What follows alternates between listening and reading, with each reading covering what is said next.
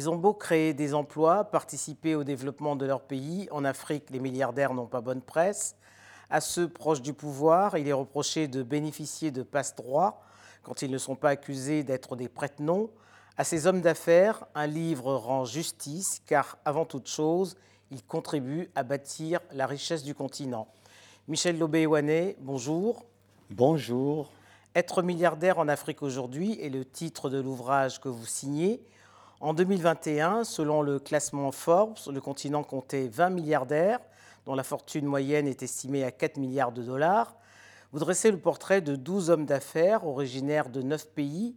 Quels ont été les critères de, sélection? Le premier critère euh, de sélection, si je peux dire, c'est que c'est des milliardaires que j'ai rencontrés, que j'ai euh, interviewés, sur lesquels j'ai enquêté. Ça, c'est vraiment le premier critère.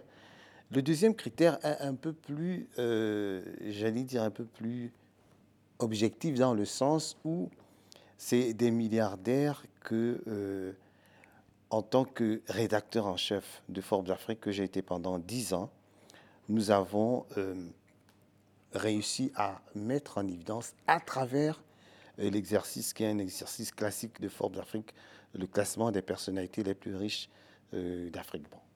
Dans ce dans ce, euh, cette sélection, il n'y a pas que des euh, hommes d'affaires francophones, il y a des hommes d'affaires d'autres horizons.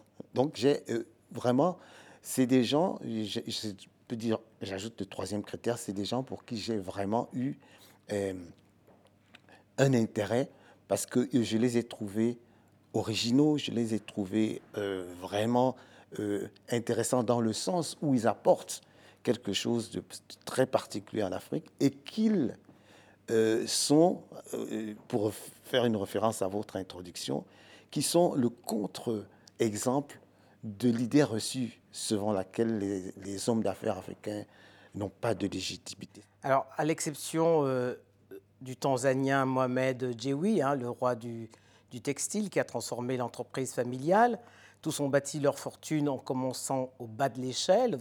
Il y a d'ailleurs, pour reprendre une de vos expressions, vous dites, de l'étal au sommet. Hein. Pour autant, cela ne les rend pas légitimes, car en Afrique, euh, la richesse rime souvent avec euh, corruption ou, avoir, ou, alors avec collusion avec le pouvoir.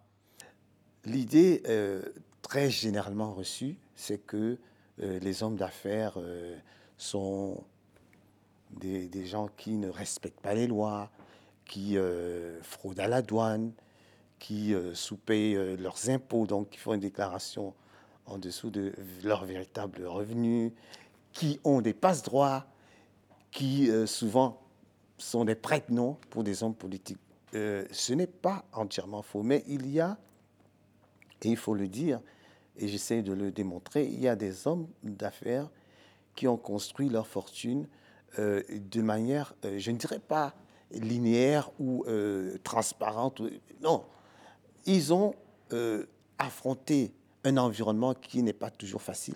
Très qui hostile, même. très hostile, qui est souvent hérissé de tellement d'obstacles. De, mais ils ont, ils ont compris un certain nombre de choses qui sont des recettes de succès.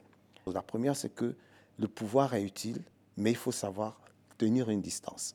Deuxième chose, ils ont compris que le marché, ce n'est pas leur pays. Le marché, c'est l'Afrique. C'est le continent. C'est le continent. Et ce qui est, malgré les frontières, malgré euh, les, complications pour les visas, ils ont anticipé ce qu'on appelle aujourd'hui la zone de libre-échange. Troisièmement, ils ont fait euh, le choix de la diversification. Tous ces milliardaires ont fait la diversification. Donc, ils ont, ils ont commencé certains au bas de l'échelle, comme euh, je prends prenons l'exemple du Carmenet dans Poulot, il a choisi d'investir hors du Cameroun et dans un pays improbable à l'époque, l'Afrique du, Sud, du temps de l'apartheid. Du temps de l'apartheid. Et euh, c'est un, choix. Mais c'est ça, ces gens ont, Un choix osé, mais qui a, qui, a, qui, payé. Au moment où les Blancs d'Afrique du Sud commençaient à s'enfuir parce que euh, le changement politique qui allait mettre fin à l'apartheid euh, se faisait jour, beaucoup ont vendu sous leur valeur, très en dessous. Ils ont bradé. Voilà, ils ont bradé leurs actifs, détour des, des immeubles de, de 30 étages, 50 étages et tout. Souvent, c'était des banques, des grosses euh, multinationales.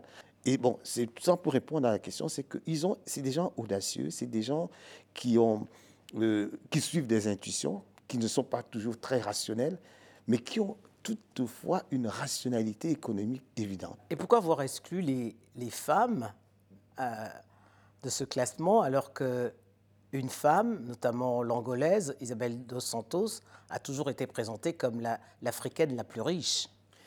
Alors, je n'ai pas exclu les femmes.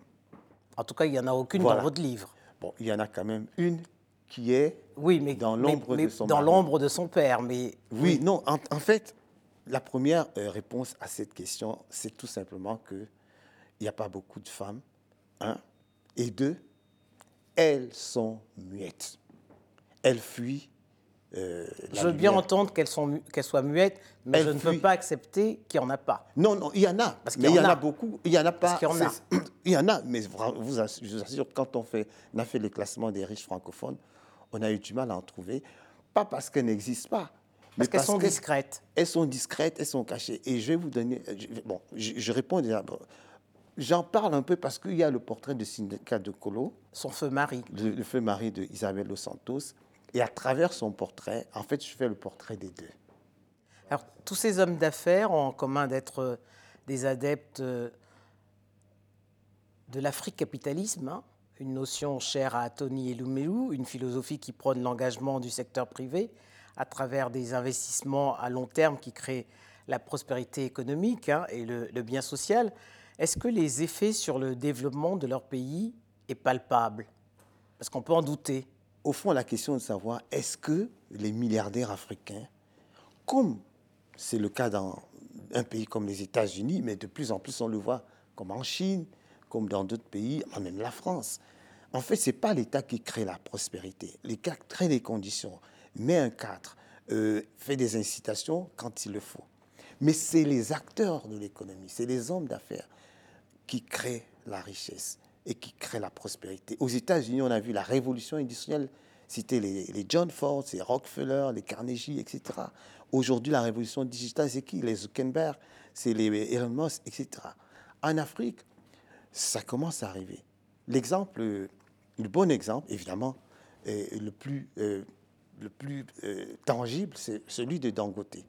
Dangote, euh, aujourd'hui, c'est un exemple que je peux donner, il est en train de construire la plus grande raffinerie de pétrole du Nigeria. Le Nigeria, c'est le premier producteur de pétrole africain, mais tout, c'est un pays où euh, la, la, la, pratiquement la totalité du pétrole était exportée. Aujourd'hui, euh, dans, dans, quelques années, il, y aura au moins 50% de la production qui sera transformée sur place, et c'est Dangote. Mais alors, comment expliquer, Michel Lobéouane, que tous ces milliardaires n'aient pas contribué à amorcer l'industrialisation du continent, parce que c'est par là que l'économie du continent pêche aussi. Oui, dire qu'ils n'ont pas amorcé, je ne suis pas entièrement d'accord. Disons que l'impact est encore très euh, limité. Il n'est pas perceptible. Voilà, il n'est pas perceptible. Mais de plus en plus, dans certains pays, Nigeria, c'est là, au Cameroun aussi, il y a quelques industries qui sont encore, je dirais, périphériques, et les conditions ne sont pas toujours très réunies pour que euh, ça aille euh, plus loin. Mais comme beaucoup euh, d'acteurs de, l'économie, d'industriels, c'est difficile de trouver des financements, surtout des financements à long terme, puisque l'industrie, ce n'est pas des financements sur 3-4 ans, c'est sur 10, 15 ans. Très difficile, aucune banque ne fait ce type de financement. Et puis les institutions internationales qui apportent là, ils ont des conditionnalités souvent difficiles.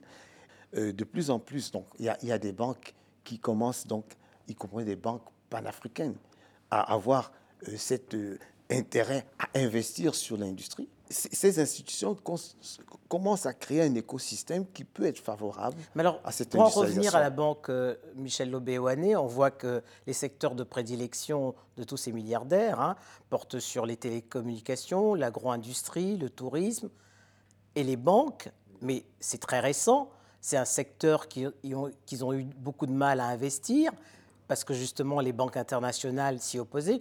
pourquoi cet, ostracisme euh, envers les, riches africains qui ont voulu investir dans la finance et créer des banques panafricaines? Mais parce que c'est un marché, euh, le marché euh, financier, c'est la clé de la richesse, c'est la clé du développement, c'est la clé de la prospérité. Et euh, pendant des décennies, en Afrique, il y a même des pays en Afrique francophone où il était interdit à un local, un national, de créer une banque. Et il y a eu comme une révolution dans les années 90 où de plus en plus donc, de banques africaines sont nées. L'histoire intéressante, passionnante que, que- que j'ai vraiment adorée, c'est celle que raconte Kofi Djondo. Kofi, le Togolais, Kofi fondateur Djondo, qui est le fondateur ouais. d'Ecobank. Même lorsqu'il a réussi à, avec euh, euh, un Nigérien qui était son, son complice dans cette affaire, son associé, à, à réunir des capitaux africains, les banques françaises ont refusé de, leur les accompagner. de les accompagner. Il a fallu qu'il aille à, à Londres pour trouver, convaincre la City, la Citibank de, de venir. Et euh, les Français ont, avaient conseillé à Houphouët-Boigny de ne pas encourager ce projet.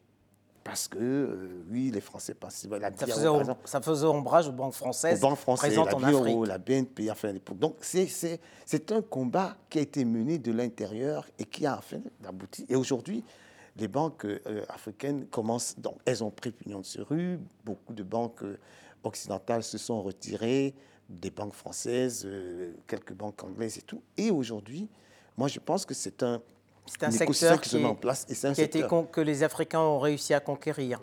Pour finir, Michel Lobéoane, euh, l'Afrique demain, l'Afrique de ces milliardaires-là, l'Afrique rêvée par ces milliardaires, quelle est-elle? Pour moi, c'est eux qui vont construire, et ils ont commencé à construire la prospérité de l'Afrique. Moi, je pense aussi que ce serait bien que, euh, comme euh, les Américains et les milliardaires américains, beaucoup de monde ont fait, qu'ils créent aussi une espèce de front panafricain. Aujo- Aujourd'hui, on parle la, la, la, la zone de libre-échange, qui est un front pour effectivement aussi impacter nos pays, influencer les décideurs, faire en sorte que beaucoup des obstacles auxquels ils font face puissent être euh, adressés et qu'ils le fassent de front. Et je pense que euh, l'époque s'ouvre à cela. Je terminerai en disant que oui, il y a aussi ces jeunes-là qui arrivent, les, euh, les start-upers et tout. Et bientôt, je pense qu'il y aura des milliardaires qui sont nés de ces start-up. Et nos jeunes start-upers sont aussi l'espoir de demain. Merci Michel Lobéoane. Merci, merci Denise.